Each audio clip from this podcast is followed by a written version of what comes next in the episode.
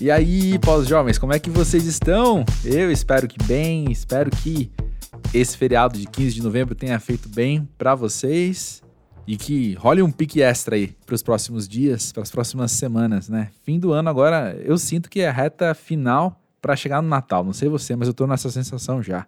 Bom, se você nunca veio ao Pós-Jovem, seja muito bem-vindo a esse espaço de conversas sobre a vida adulta, sobre a vida quando você ainda é novo, mas não é mais novinho, quando você já deixou de ser moleque há um tempo e tá indo corre. Meu nome é André Felipe de Medeiros, eu criei esse espaço para a gente poder dialogar sobre essas questões todas que a gente pensa, sente, vive, né? Nessa faixa etária, sei lá. Às vezes também isso é só uma desculpa para a gente poder sentar e bater um papo com alguém legal. E esse episódio aqui, cento e pouco, perdi a conta nesse momento, mas tá aqui para provar assim a quantidade de gente legal que já passou por aqui é imensa e eu te convido, se você tá aqui pela primeira vez, a dar uma olhadinha nos convidados que já passaram pelo pós-jovem. Eu tenho certeza que você vai encontrar algumas pessoas que você curte muito e várias outras que você vai, se você não conhece ainda, vai começar a curtir assim que você ouvir o papo com elas. E bom, independente de se você já conhecia o pós-jovem ou não, o que eu vou falar agora vale para todo mundo. Não sei se você conhece Jazz Vieira. Eu já conheço há um tempo, acompanho o trabalho dela há um tempo. Eu, muito fã de arte, tô sempre babando no Instagram dela com um trabalho que ela faz nas artes visuais, que é maravilhoso. E mais do que isso, assim, ela é uma verdadeira poetisa, não só na tela e na tinta, mas na maneira com que ela se comunica, na maneira com que ela decodifica o mundo e depois resume ele pra gente, sabe? Nessas últimas semanas, desde que a gente marcou o papo aqui, eu dei esse spoiler para alguns amigos que não conheciam a Jazz, mandei o, o, o, perfil dela no Instagram, e a resposta de todo mundo foi a mesma. Foi tipo, uau, que incrível! E depois desse papo todo, vocês vão ver que, além de uma artista talentosíssima, ela é incrivelmente gente boa, uma pessoa muito gostosa de conversar, assim, tipo, meu, vamos falar mais, fala mais que eu tô aqui te ouvindo. Foi muito bom para mim bateu o papo com ela, depois eu pude editar, então revivi tudo aquilo mais algumas vezes ainda editando. E que gostoso, que gostoso poder conhecer mais da pessoa por trás das telas, né? A Jess, ela tem 29 anos, ela nasceu e cresceu no Distrito Federal e mora hoje em Salvador. Sorte a dela. Nossa conversa hoje tateou um pouco o trabalho dela como artista visual, mas foi muito além disso. Foi de fato o espírito aqui do pós-jovem, que não é entrevistar um profissional, mas conversar com gente querida. Vocês vão perceber isso.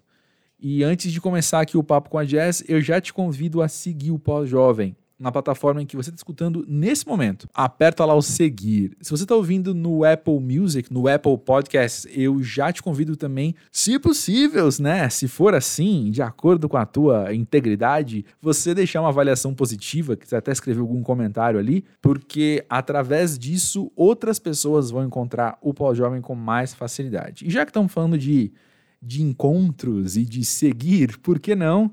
Seguir o arroba pós-jovem do Twitter e do Instagram para a gente manter o contato entre uma terça-feira e outra, ou seja, entre os episódios do pós-jovem.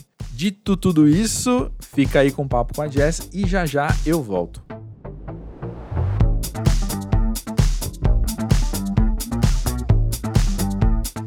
Jess, conta pra gente, pra você que quer ser pós-jovem.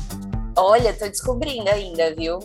Porque é, é, um negócio que todo dia ali tu acorda e é um negócio diferente. Vai dormir bem, acorda, uhum. acorda bem louca. É, é, curiosamente, quando você. Assim, pensando aqui. Quando você sai ali do, do, ensino médio e tal, você pensa, nossa, estou caminhando para ser adulta, vida adulta e tal. Se eu for pensar, tem mais de 10 anos né, que eu saí do ensino médio. Uhum. E, e até agora, assim, tem alguns momentos que eu falo assim, caralho, eu sou adulta, eu sou adulta. Eu recentemente é. descobri a possibilidade de perguntar as coisas para os meus pais. Olha. Porque, é, porque eu, eu era muito a pessoa dependente da avó. Assim, uhum. tudo era minha avó. Minha avó era meu lugar de segurança. Quando eu perdi a minha avó, foi um baque muito forte, porque eu perdi minha melhor amiga e a uhum. minha, minha figura ali de referência de, de viver, do que era certo e que era errado. Não que meus uhum. pais não fossem, mas avó, minha avó era, ela era a figura central. E aí, o que, que eu ia fazer? Precisava, né, descobrir meus pais. Comecei a descobrir meus pais quando, quando isso aconteceu. A vida é assim, né? A uhum. gente tem que, de alguma forma, soltar determinadas coisas ou, ou a vida te tira mesmo para você continuar caminhando, assim. É, eu acredito muito nisso. E, e, eu acho que é até uma coisa que me dá medo quando eu sou muito apegada a alguma coisa, sabe? Hum. É, e, e, me faz mal, às vezes. Ou me faz bem. Mas a vida é isso. Você se apega, solta, perde. É isso. Exato. Mas essa coisa sobre ser adulto, eu achava que estava muito relacionada a sempre saber o que você estava fazendo, ou, ou de alguma forma ali saber para onde você está indo, ter alguma noção básica uhum. de o que está acontecendo aqui. Mas e aí eu percebi que nunca acontecerá.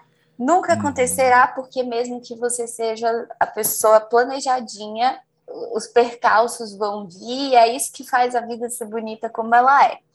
Ou não. E aí, de alguma forma, tô aí, menina, descobrindo meus pais, aí às vezes apareço do nada e falo, mãe, estou cansada de ser eu, o que faço?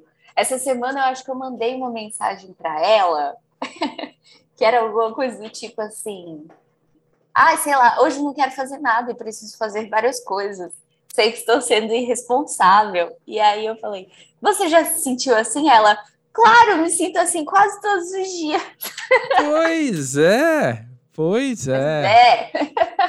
o que é ser pós-jovem, resumindo, André, hum.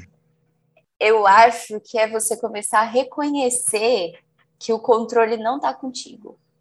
Sabe? Ah, que bonito. Excelente, excelente. é muito louco, né? Porque essa ideia de controle, essa ideia da, apenas a experiência que vai te deixar pronta para qualquer coisa, como se não tivesse um ineditismo, é uma ilusão, né? Porque nada acontece pela, pela segunda vez. Porque é o seguinte, você já passou por uma situação.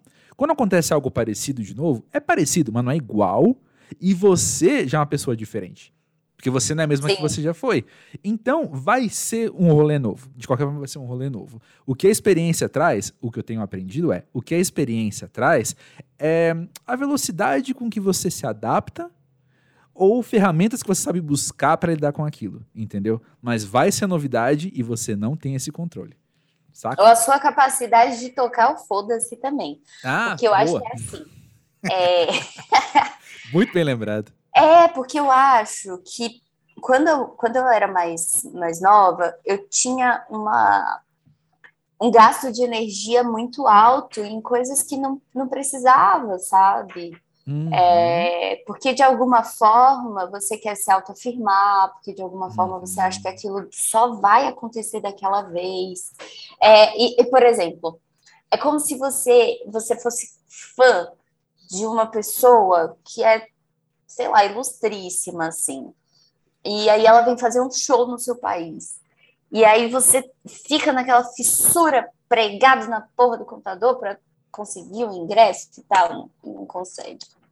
E às vezes não era para você ir pronto, entendeu? Uhum. E é uhum. isso. Então eu acho que de alguma forma eu sofria muito quando qualquer coisa acontecia. Uhum. Desse ponto, ou, ou tipo assim, putz, tropecei em alguém aqui.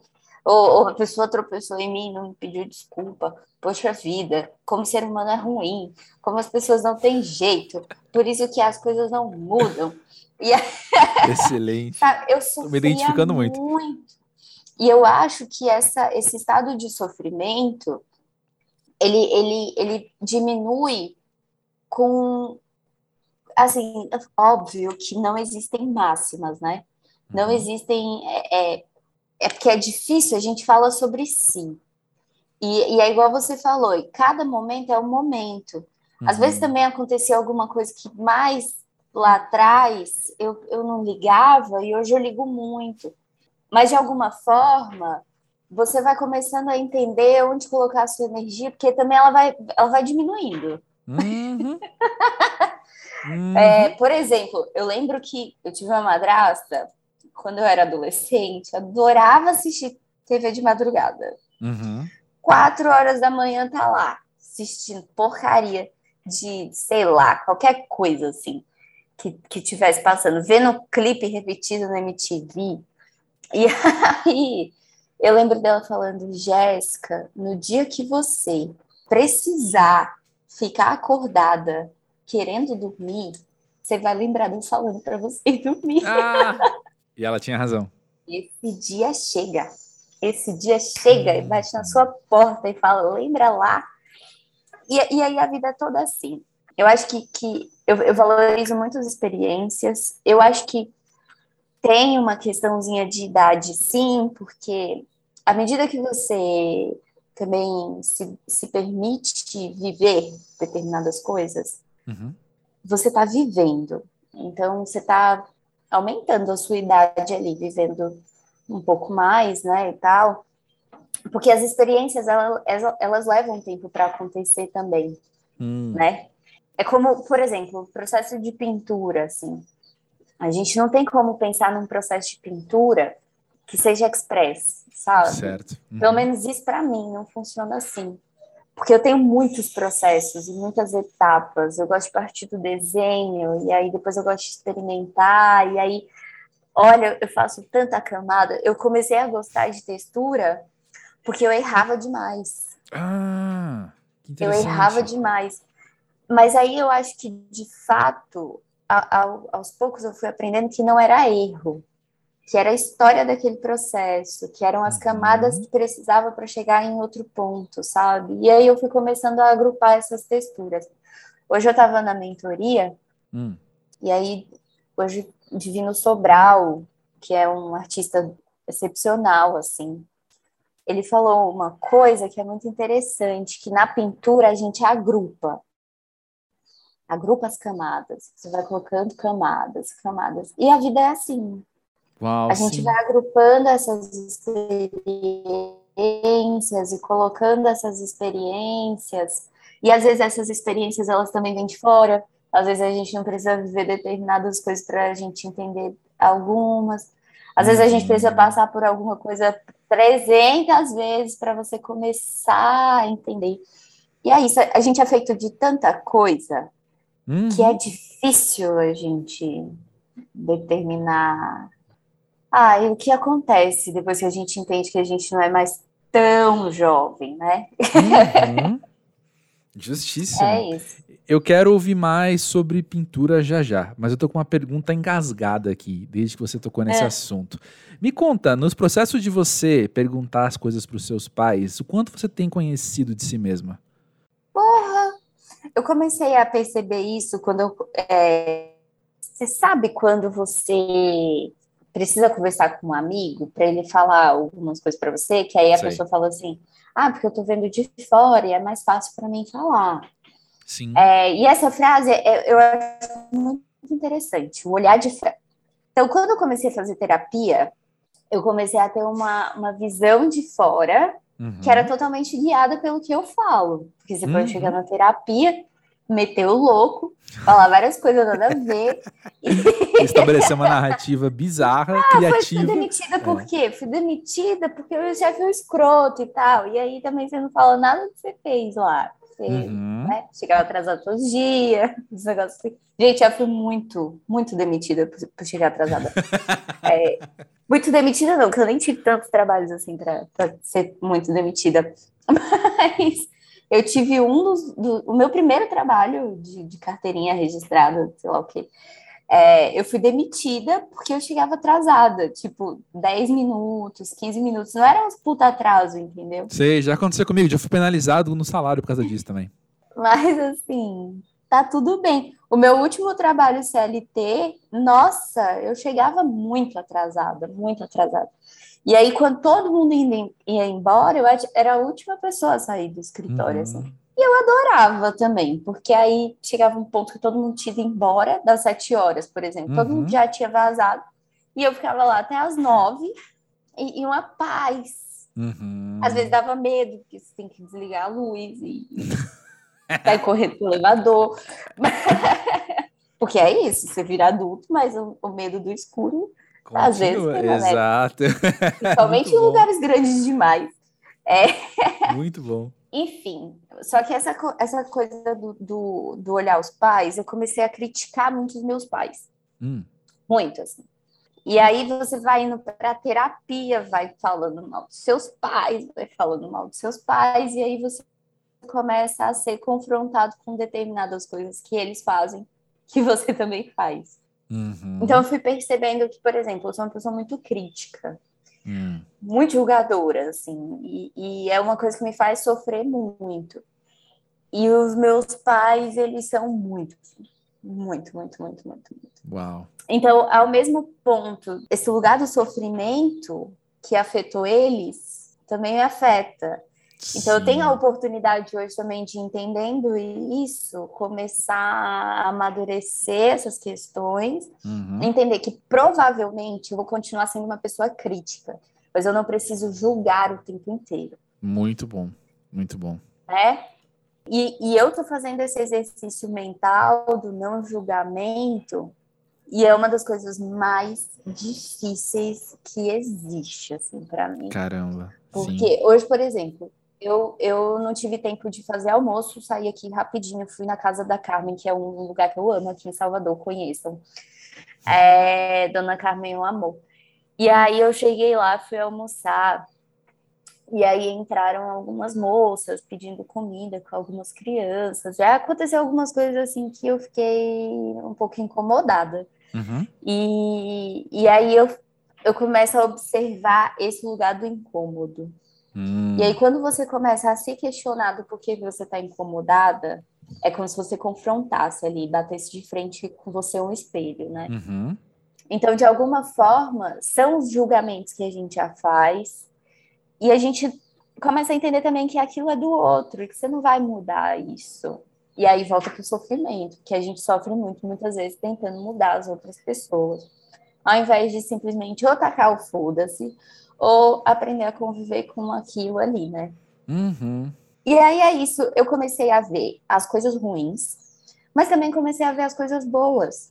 Uhum. E, e a, as, as N qualidades que meus pais tinham imprimido em mim. Olha só. Né? Então, por exemplo, meu pai, ele é um amigo para toda hora, assim, uhum. sabe? Isso é lindo. Meu pai, ele me ensinou uma das frases mais importantes da minha vida, que é diferenciar tristeza de cansaço. Ah, importantíssimo. Baita aprendizado.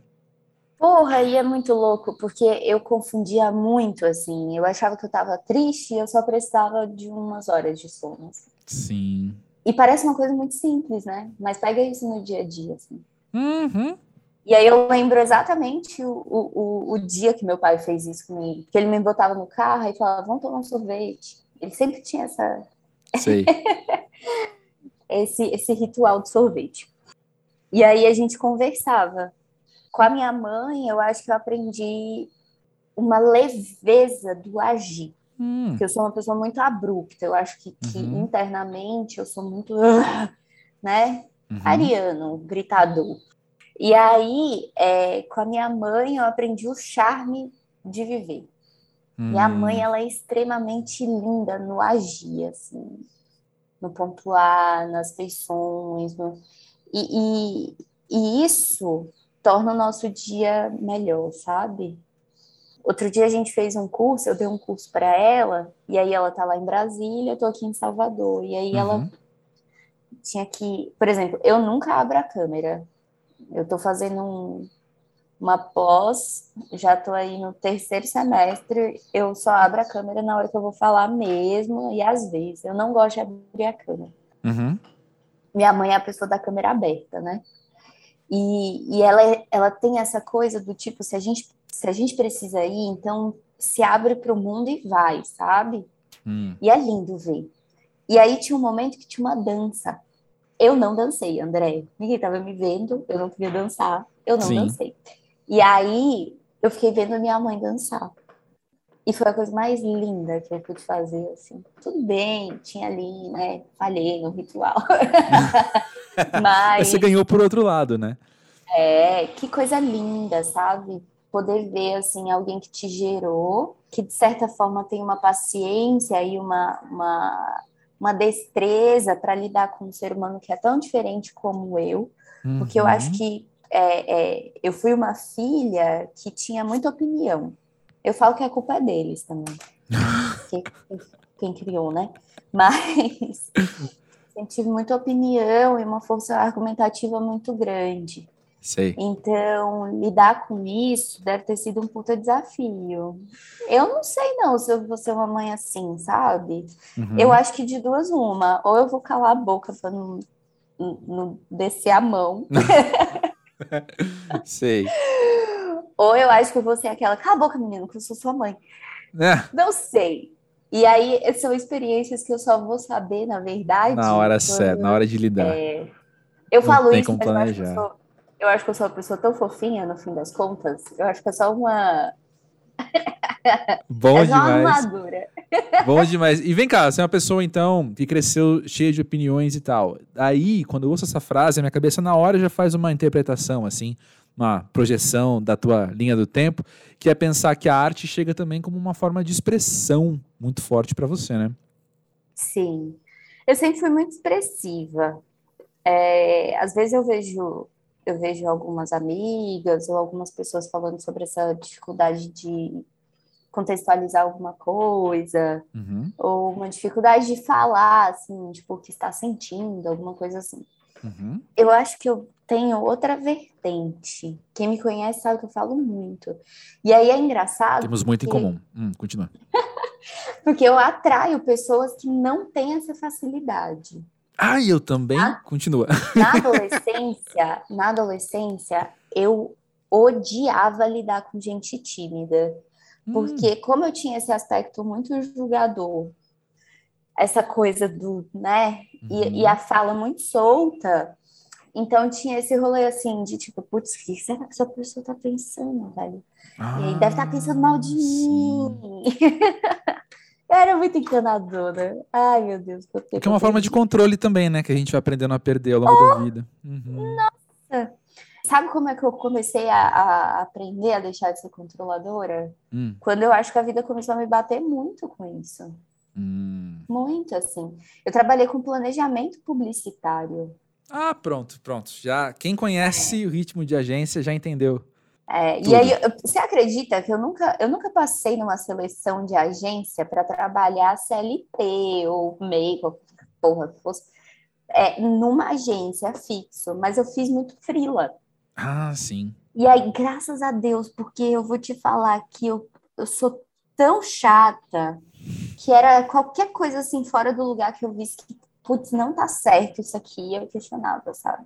Uhum. Então, de alguma forma, é um pouco difícil também você ser assim, porque você você vê muitos discursos legais, muitos uhum. discursos legais na vida. Uhum. Mas na prática, quando isso não é feito, geralmente a gente se cala diante disso. E aí eu nunca fui muito bom em me calar, entendeu? Uhum mas é uma coisa que eu tô aprendendo. Por quê? No último ano, eu aprendi que o silêncio também era muito importante para mim. Uau! Sabe dizer por quê? Olha, são investigações, né? Profundas, uhum. assim. Por exemplo, é... eu adoro ler. Se olhar o ateliê aqui, tem livro para todo lugar. Uhum. Livros que eu nunca nem abri mas eles estão aqui do meu lado. E eu acho interessante porque, às vezes, eu sei que eu preciso ir lá naquele livro, então que bom que ele está aqui, sabe? Uhum. Porque a gente tem uma, uma mini biblioteca, mas ela, ela, fica onde meu, meu companheiro atende, porque ele é terapeuta. Uhum. Então ele fica lá, né, atende, atende online, e aí eu não vou entrar lá e pegar o livro, né? tipo, bem devagarzinho. Só assim, fora do expediente. É. Mas aí eu deixo, deixo livros aqui perto de mim e o, a, a leitura, ela te ensina que ela é um ato, é, é uma das coisas que você vai fazer que você mais. Como posso explicar? Ela, ela exige demais de você. Hum. Demais. Quando a pessoa vê outra pessoa lendo, às vezes parece que ela tá ali num lugar muito muito passivo. Mas não, a leitura é muito ativa. É verdade. Porque você não pode ler e fazer alguma outra coisa. Já uhum. tentou ler e fazer bicicleta ou esteira ou qualquer coisa assim? Já, é difícil pra caramba. É horrível, horrível. é como se você não tivesse realmente no, no momento presente. É. E aí eu tenho feito algumas investigações sobre processos, principalmente de trabalho, mas também nas minhas relações pessoais, principalmente nesse momento agora voltando de pandemia, aí uhum. ainda tá na pandemia, mas sim, um novo momento voltando, da pandemia, né? né um, é, esse, essa coisa do contato. Eu comecei a observar que às vezes eu não queria ouvir as pessoas, Uau. eu não queria falar. Sim. Então essa coisa do eu sempre querer falar, falar, falar, eu comecei a perceber que eu não queria falar, eu não queria falar. Tanto é que esse podcast está acontecendo agora porque a gente ia fazer antes e eu não queria falar. Uhum. Porque, de alguma forma, essa coisa do, de eu sempre saber ali, meio que colocar em palavras o que eu estava sentindo, ela começou a, a morrer e ir para outro lugar. E aí eu entrei muito na escrita. Uhum. Que eu acho que sempre foi uma coisa que me acompanhou desde de sempre, assim, mas agora ela voltou com muita força. Então eu paro de falar durante um periodinho aí. Eu acho que pelo menos ali agosto, setembro. Agosto foi um mês muito maçante, porque eu, que, eu não queria falar nada e eu precisei viajar para trabalhar. Ah, então, sim. horrível. Sim. Horrível. E aí, então, setembro, eu acho que foi um período, assim, que eu fiquei mais, né, tipo, meu, não, não, não mexe comigo, sabe? Uhum. Outubro. E aí eu comecei a entender, a, a, mesclar ali a escrita com a leitura e com a fala. Uhum. E, obviamente, a pintura nesse lugar aí junto. Uhum. Então, eu acho que eu, eu sempre fui uma boa comunicadora. É, é curioso, porque as pessoas sempre viram isso em mim e como um traço também de segurança, hum. né? De achar que eu sempre sou uma pessoa segura, de achar que eu... as meninas falam. Hoje eu vi uma mensagem aqui, achei engraçado, que era você é maravilhosa. E a pessoa escreve em, em caps. Letras, em caps, e aí você lê gritando, né? É. Mas, de alguma forma, as pessoas são impactadas pelo meu trabalho e elas vêm falar comigo nesse lugar do, do maravilhosa, do sábia, do segura, do você Uhum. importa, do sei lá o quê. E aí é muito engraçado, porque às vezes eu, eu tô me sentindo, tipo, o, o cocô do cavalo do bandido, como diz minha mãe. Uhum. E você não consegue se ver assim. Então, Uhum. é nesse momento que você silencia. E, e aí eu acho que quando precisa falar também, procura um lugar seguro, uma amizade segura, Uhum. um- uma escrita profunda. Então é isso. André, eu esqueço as perguntas. Não, a gente tá conversando, lembra disso, a gente tá conversando. Você não, não é pra você pensar que você precisa Ah, me sim. responder alguma coisa, não. Mas, Jess, eu não ia tocar nesse assunto, mas já que você tocou, eu quero te falar, eu já falei isso você no e-mail, né? Mas eu achei muito bonito quando chegou a mensagem sua falando: a gente marcou de gravar agora, mas vamos dar um tempo, pode ser depois. Porque eu tô num momento aqui. Eu achei isso muito sensível da sua parte, assim. Eu tenho percebido, eu falei isso no episódio de semana passada do Pós-Jovem, que eu tenho percebido que uma coisa que a pandemia me destreinou, esse momento da pandemia tá tendo que fazer reaprender, é justamente dizer não na hora que eu preciso dizer não, sabe? Eu já estava mestre nisso e eu rasguei esse diploma, sabe? Rasguei, Oh, não Deus. sei mais dizer não para as pessoas. Eu percebi depois de, de sentir na pele, literalmente, sabe? O cansaço de ter topado um monte de coisa que eu não devia ter topado em, em, uma- em um feriado, assim, né? E falar, caramba, cara, eu preciso me respeitar mais, eu preciso entender melhor o meu silêncio também, que me leva a uma coisa que, tá- que eu anotei aqui para falar com você também enquanto você conversava, quando você falou das horas de sono e do cansaço que você tem, né? Que às vezes umas horas de sono ou um sorvete com o pai pode resolver. Me conta mais sobre isso, assim. Como é que você tem entendido esse lugar de se reenergizar? E eu pergunto isso também, já trazendo para frente, que eu entendo que isso tem muito a ver com o processo criativo também, como você estava falando antes, né? Não tem como você criar, expressar, encontrar novas camadas se você está sem energia para isso, né? É impossível. Eu acho que também tem, tem lugares assim. A exaustão e, e a tristeza, esses sentimentos agonientos, assim, a própria Uhum. agonia, é, ela vai te levar para um outro lugar que você determinadas coisas você não você vai ser incapaz de enxergar mas você vai começar a ficar mais neutro em outras hum. eu, eu valorizo muito a minha tristeza muito assim uhum. muito mais do que por exemplo às vezes eu fico muito ansiosa e eu levo muito muito tempo para entender que aquelas coisas que estou fazendo são por ansiedade. Hum. Por exemplo, quando, quando a gente começou a ter contato com as pessoas de novo, vamos colocar aí que foi justamente nesse período assim que eu precisei começar a silenciar mesmo e eu tinha uhum. amigos é, aqui em Salvador. As pessoas vieram para cá e eu tinha que ver as pessoas assim. E a, a, as adoro, mas ao mesmo tempo eu estava sei lá, confusa, sabe? Sim. E aí eu queria, sei lá, salvar todo mundo, porque às vezes as pessoas traziam questões muito profundas e eu tava muito tempo sem vê-las. E aí era um negócio assim, tipo, meu Deus, e agora? Vamos, vamos resolver, vamos resolver. Senta aqui, me conta. Mas e aí, se a gente fizer e tal? E aí eu percebi que eu tava interrompendo muitas pessoas.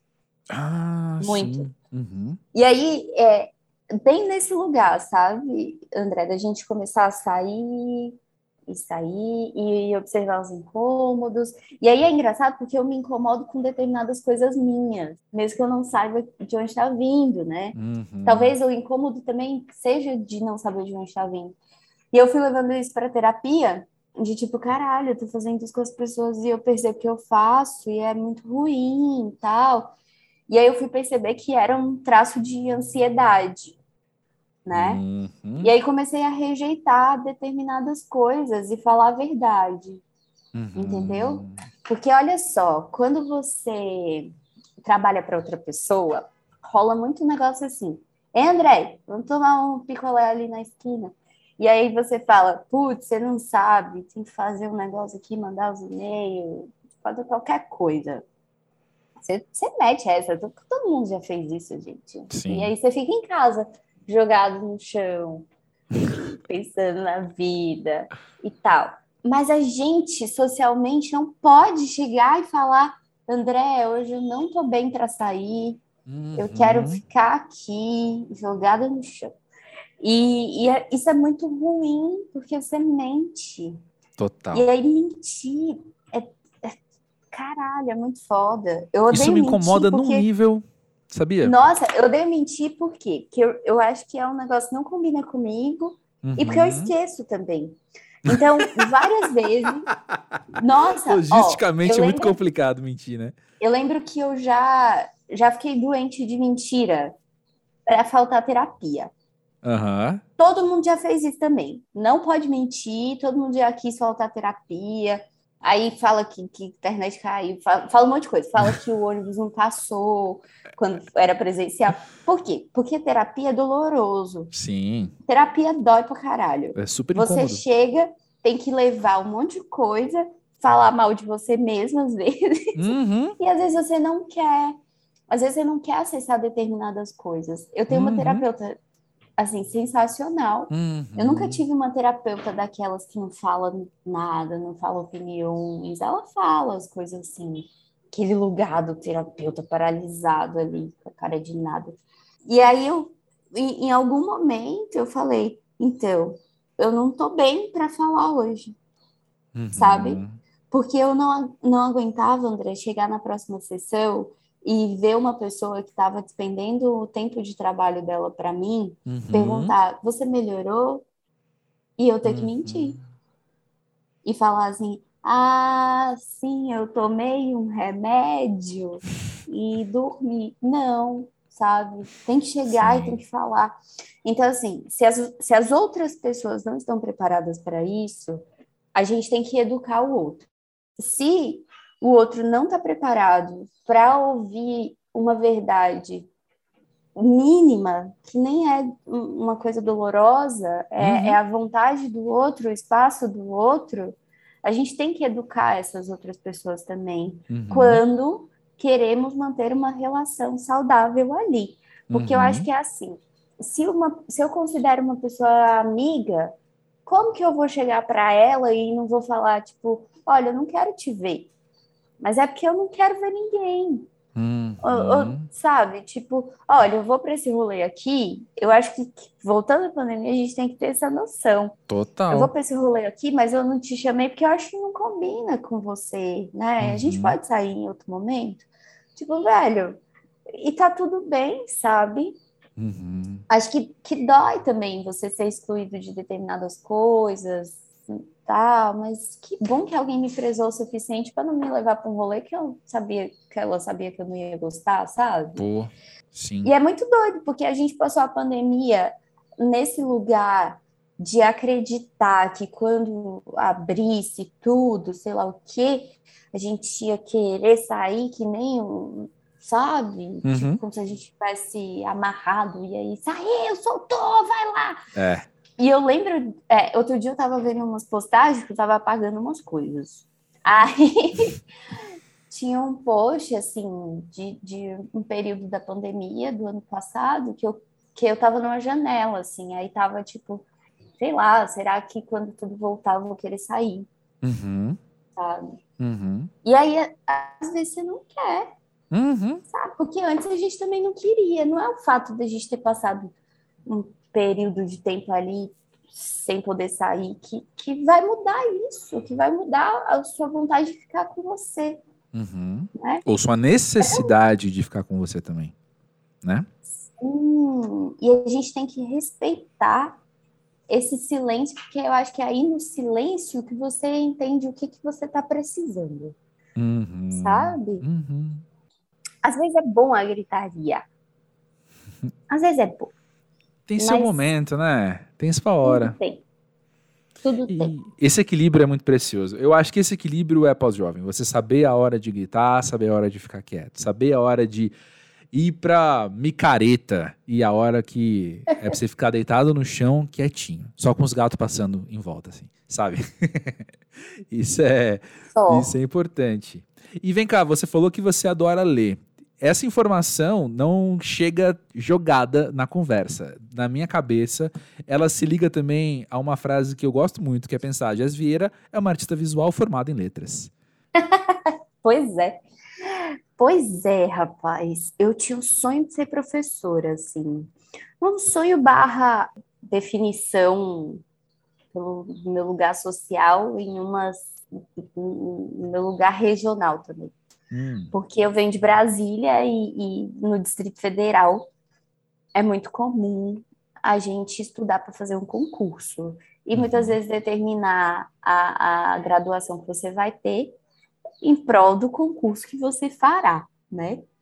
Então, como eu tinha facilidade com escrita, gostava de literatura, olha, eu tinha tentado comunicação organizacional, não me pergunte uhum. por quê. Tentei ciência política, cheguei na última fase, não passei. Ciência política, biologia. Eu lembro que eu falei, pai, vou fazer biologia. Meu pai, pra que vai fazer biologia? Vai fazer biologia. Hoje eu fico pensando, caralho, eu deveria ter feito biologia, velho. Ia ser massa demais. E aí, não fiz biologia. Enfim, mas como a gente tem um processo de avaliação seriada lá no DF, Uhum. Você começa a pensar em vestibular muito cedo, assim. Uhum. Hoje, hoje a galera já tem isso, né? Mas naquela época não era tão comum assim. Mas aí lá a gente já começava a pensar muito cedo. Então eu tive tempo de ficar mudando as, as possibilidades, assim. Uhum. E minha mãe é essa coisa, né? Trabalhei com planejamento e venho de uma família que tem umas, umas certos, umas certas formas ali de se planejar que são muito curiosas. Eu lembro da minha mãe falando assim: Jéssica vai fazer vestibular desde quando puder, porque aí quando chegar na prova mesmo que ela vai precisar passar, ela já sabe como que é, não vai ficar nervosa. Boa, boa Então é isso, fiz, nossa, como fiz prova, fiz prova demais. E aí queria ser é, é, professora, entrei em sala de aula, até dei algumas aulas, tipo um período curto da minha vida. Só que eu acho que eu não tinha maturidade para enfrentar uma sala de aula e manter uma hum. sala de aula. Uhum. E não pelo fato de, tipo, quando estava ali, não conseguia ser uma boa professora. Mas eu acho que como aquilo me afetava. Uhum. Uhum. Mas o que aprendi na, na minha graduação foi muito precioso para essas colocações que muitas vezes eu precisava ter. Uhum. E, e eu não vejo o meu trabalho hoje separado de algo que seja é, literário, uhum. porque eu acho o meu trabalho muito lúdico uhum. e ele hum. sempre foi acompanhado de escrita. Então, por exemplo, é, quem tem obra original minha tem geralmente escrito atrás dessas obras algo sobre a obra, algum poema, alguma coisa do tipo. Eu tenho uma cliente muito querida, muito querida, é, o nome dela é Clara. Eu lembro que ela veio para comprar uma obra minha, o nome é, é Sobre Peixes que Sabem Voar. Hum. Foi uma obra que ela ficou comigo muito tempo e eu não conseguia entender por que, que aquela obra estava comigo tanto tempo. Uhum. Quando Clara apareceu e quis comprar, ela falou assim: Jéssica, você pode escrever o texto da obra à mão para mim, porque eu vou enquadrar também. Uhum. Então, ela tem o, é, essa, essa, esse texto da, da série escrito à mão, que eu escrevi para ela e mandei junto com a obra, e as duas estão emolduradas. Porque é isso, uma acompanha a outra. Eu Sim. acho que um, um, título ele não é determinante para o que você vai sentir quando você olhar algo, uhum. mas ele, ele é um agrupamento. Ele vem de alguma forma como, como uma camada, uhum. né? Eu tenho Total. uma obra muito querida que o nome dela é Um Dia Iemanjá Veio e Curou a Minha Cabeça. Uhum. E ela cura todo dia. Todo dia um pouquinho, todo dia um pouquinho. Então, os meus sentimentos, é, enquanto eu estava fazendo aquela, aquela obra, eles estão muito condensados nesse título. Então, uhum. hoje eu estava revisitando uns cadernos, que eu sou a pessoa louca do caderno, tem 70 cadernos, e aí eu vou escrevendo neles, e aí eu pego um, pego o outro, pego o outro. E aí eu tenho um que ele é da. A capa dele é até da da Estela Miazzi, que é uma amiga. E aí eu acho que vai ser um caderno que rapidamente vou terminá-lo, porque eu estou escrevendo muito, assim. E tem essa carga emocional, porque vem de uma amiga, né? Total. E aí eu estava aqui resgatando um caderno, que ele é uma mescla de pintura com, com desenho, com escrita. E aí, nele tem os esboços dessa obra de Evanjar.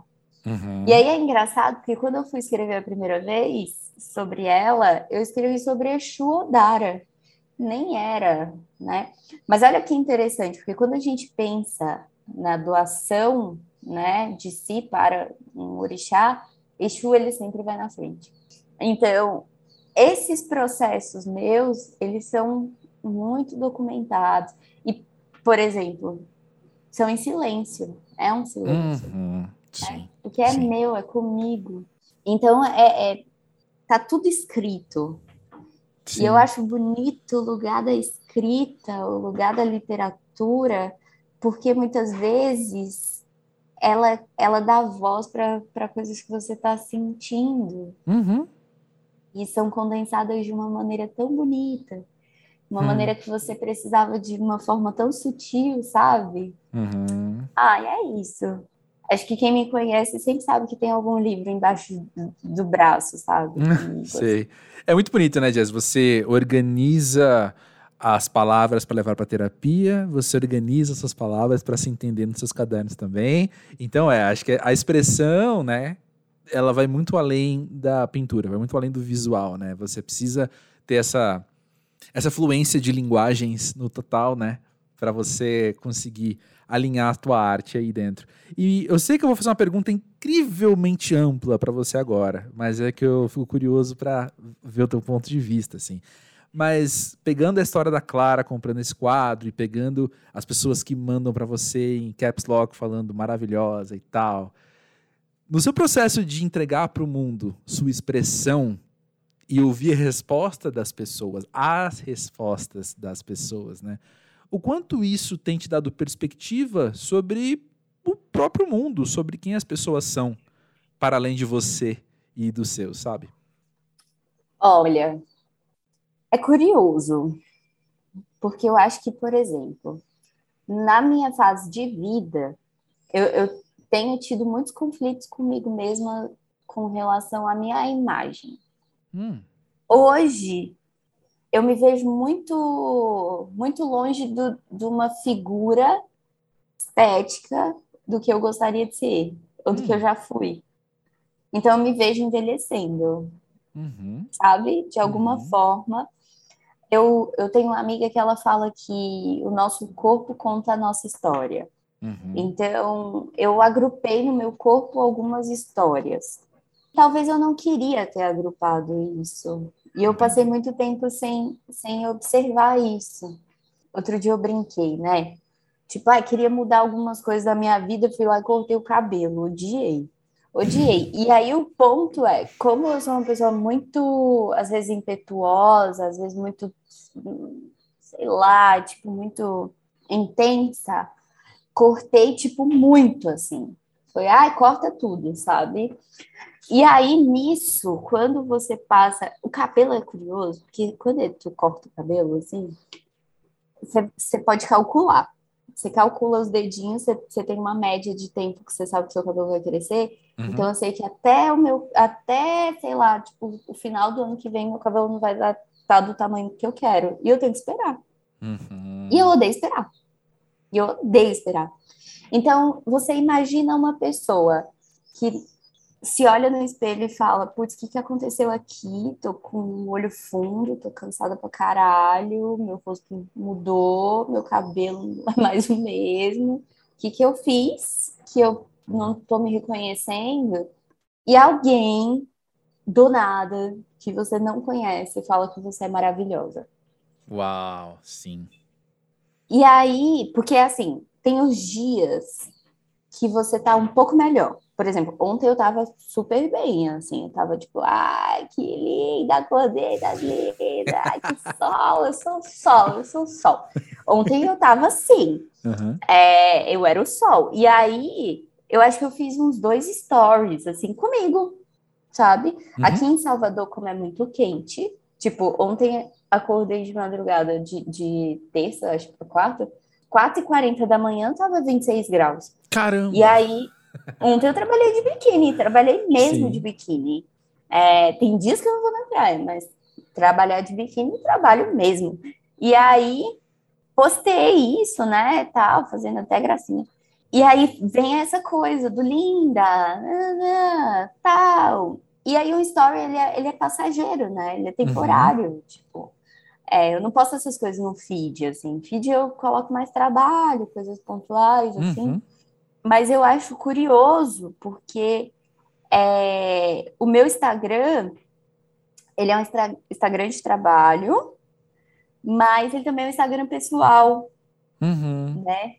Então, é, eu, eu sou bem reservada, eu não posto tanta coisa assim do meu dia a dia tal, mas eu tô ali, Uhum. Às vezes uhum. aparece algum bicho, às vezes aparece meu companheiro, mesmo ali nas reservas, às vezes aparece isso. E aí, quando eu apareço, eu tenho esses elogios e eu, eu recebo com um certo estranhamento. Uhum. Mas não é pela pessoa falar, é porque às vezes eu não me vejo assim, entende? Uhum. Então, eu comecei a fazer um, uma proposta no Instagram que é o Oi Artista.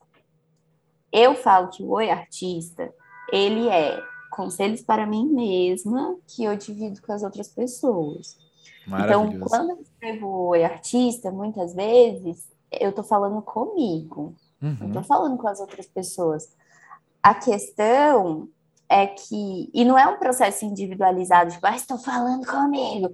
É, não, estou falando comigo e eu sei que isso ressoa em outras pessoas, Total. porque todos nós estamos vivendo e muitas vezes estamos vivendo coisas parecidas. Uhum. E nessa similaridade da vida a gente se encontra. Uhum. E aí eu acho curioso porque muita gente responde o oi artista com obrigada. Obrigada Uau. por isso.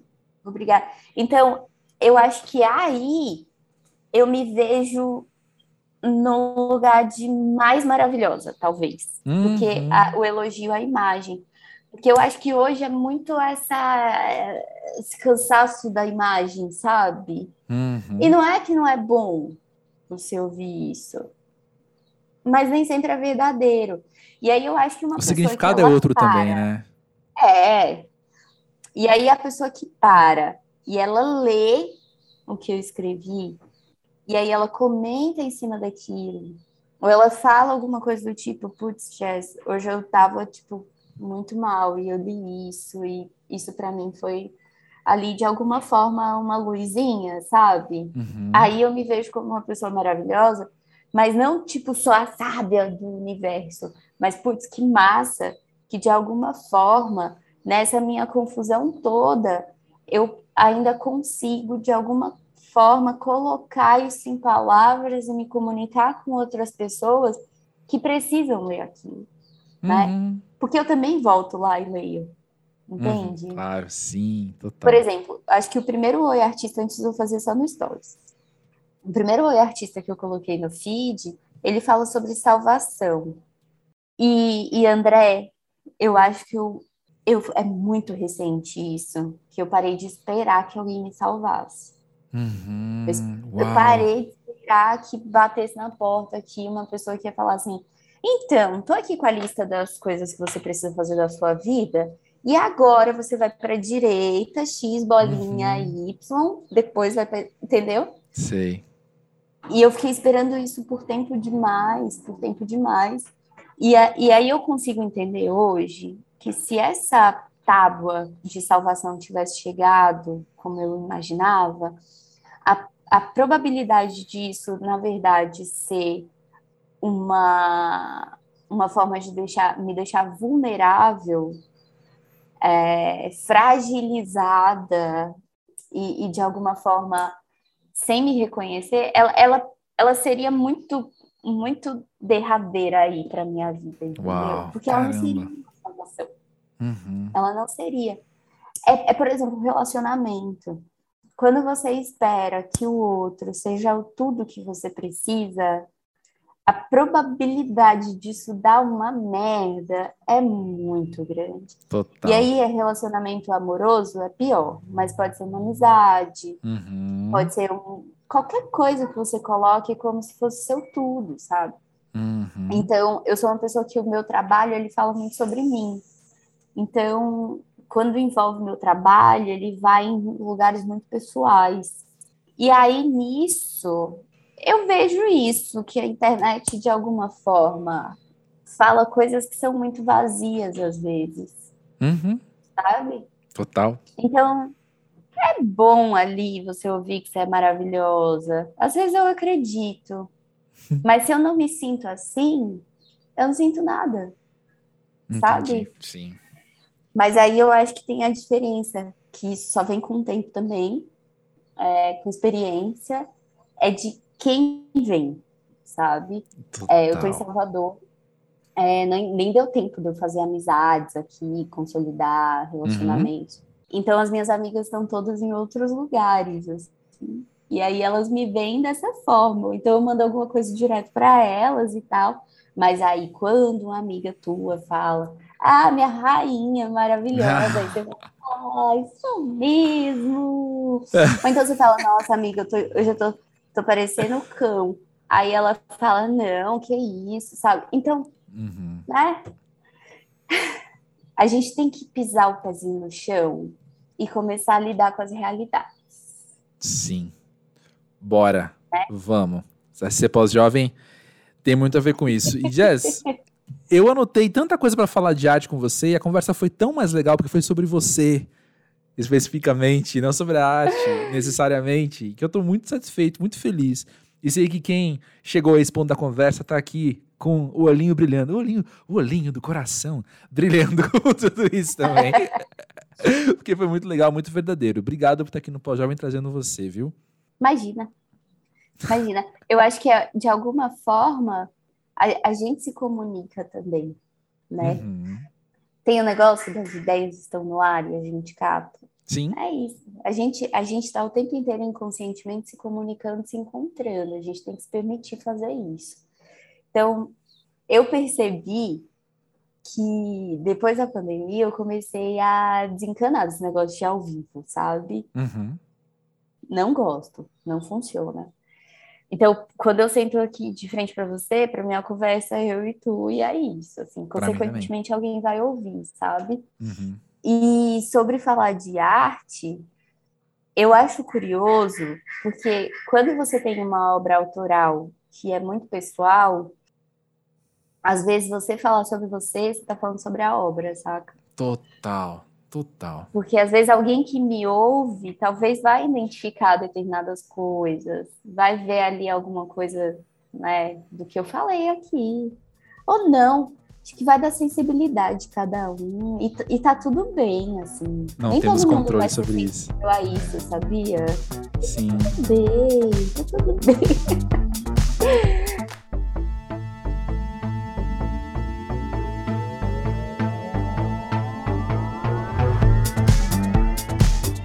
É isso aí, né? Depois de todo esse papo aí, eu acho que tem duas coisinhas que estão na minha cabeça agora que eu tava pensando enquanto eu editava o podcast, né? A primeira delas me chamou muita atenção a maneira com que ela se comunica. Às vezes a gente tava gravando e eu ficava observando por onde ia o raciocínio dela, assim, dela contando alguma coisa. E eu pensava, ah, talvez ela esteja mudando um pouco de assunto. Aí ela vinha e pá, remetia aquilo lá do começo, assim. No fim, era a maneira com que ela estava expondo a ideia dela mesma de uma maneira super completa e super super bem fundada, parece mesmo assim, por mais piegas que seja a comparação, né? Mas ela pegava a tela, pintava primeiro o fundo e depois ia acrescentando outros elementos, assim, outras cores e outras formas, sabe? Acho que essa é a maneira com que ela acaba se comunicando também. E a segunda tem a ver com isso, porque quando ela falou do silêncio e de aprender a ouvir novamente, isso é algo que sempre fala alto comigo e é sempre algo que me remete ao próprio propósito aqui do podcast, do Pós-Jovem. O Pós-Jovem surgiu em meio a uma fase que eu, e não só eu, obviamente, assim, a gente estava reconhecendo essa dificuldade das pessoas se ouvirem, né?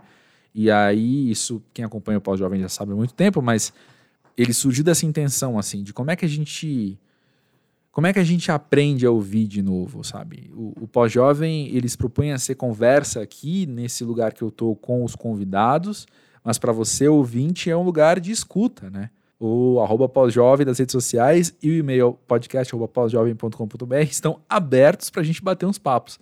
Mas enquanto você está ali experimentando o episódio, é um exercício de escuta, né?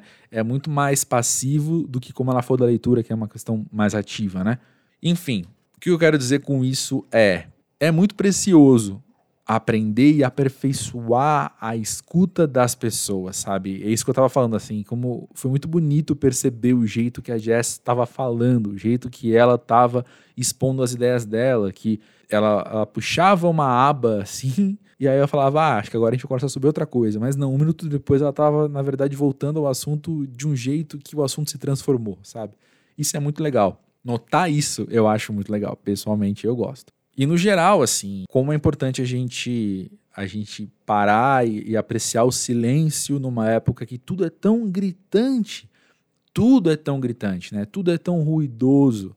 Essa semana no semana passada, na real, né? No Instagram eu perguntei pro pessoal nos stories qual tem sido uma, uma dificuldade sua nos dias de hoje e duas pessoas, eu acho, comentaram algo nesse nessa vibe assim de tipo, tá, tem muita informação. Eu tô cansado, tem muita informação, tem muita coisa aqui. E como é difícil então a gente saber o que ouvir, né? E são habilidades que a gente tem que refinar, se aperfeiçoar, saca? Tanto identificar o que ouvir o que deixar de ouvir, quanto ouvir verdadeiramente, ouvir prestando atenção que é algo cada vez mais escasso também, né? Nosso poder de, de foco, concentração e também de retenção da informação, né? E aí, dito isso, eu queria perguntar para você, assim, né? Com, qual tem sido a sua relação com o silêncio? Qual tem sido a sua relação com essa gritaria toda que a gente vive? A gritaria que às vezes é sonora, às vezes é textual, às vezes é imagética, às vezes é uma gritaria interna nossa do tempo correndo e tanta coisa acontecendo, tanta cobrança que a gente faz. São temas muito recorrentes aqui do Pau Jovem, não à toa, né? Mas como é que tem sido então a tua relação com o silêncio e com a ausência dele, né? Conta aí no podcast pausjovem.com.br e traz um pouco de você aqui para o podcast. Semana a semana eu estou aqui construindo o pós-jovem para ser a tua cara também, né? E conta comigo então para a gente poder deixar esse podcast cada vez mais bonito. Fechou? Semana que vem, ah, semana que vem é um episódio muito muito especial para mim, assim, que é um um cara muito querido que eu vou eu vou dividir com vocês, alguém que é muito querido para mim. E isso é sempre muito massa. Vocês devem conhecer, enfim, pelo trabalho dele, mas aquela coisa, né? Aqui a gente vai conhecer a pessoa por trás do profissional, enfim. Espero você na terça-feira que vem. No meio do caminho, a gente bate um papo da roupa pós-jovem. Indica para os amigos. Manda esse papo para alguém. Seja alguém que é fã da jazz, seja alguém que é fã de podcast, seja alguém que é um pós-jovem que está aí querendo exercitar a escuta, né não? Então é isso, é nós, tamo junto, grande beijo, valeu!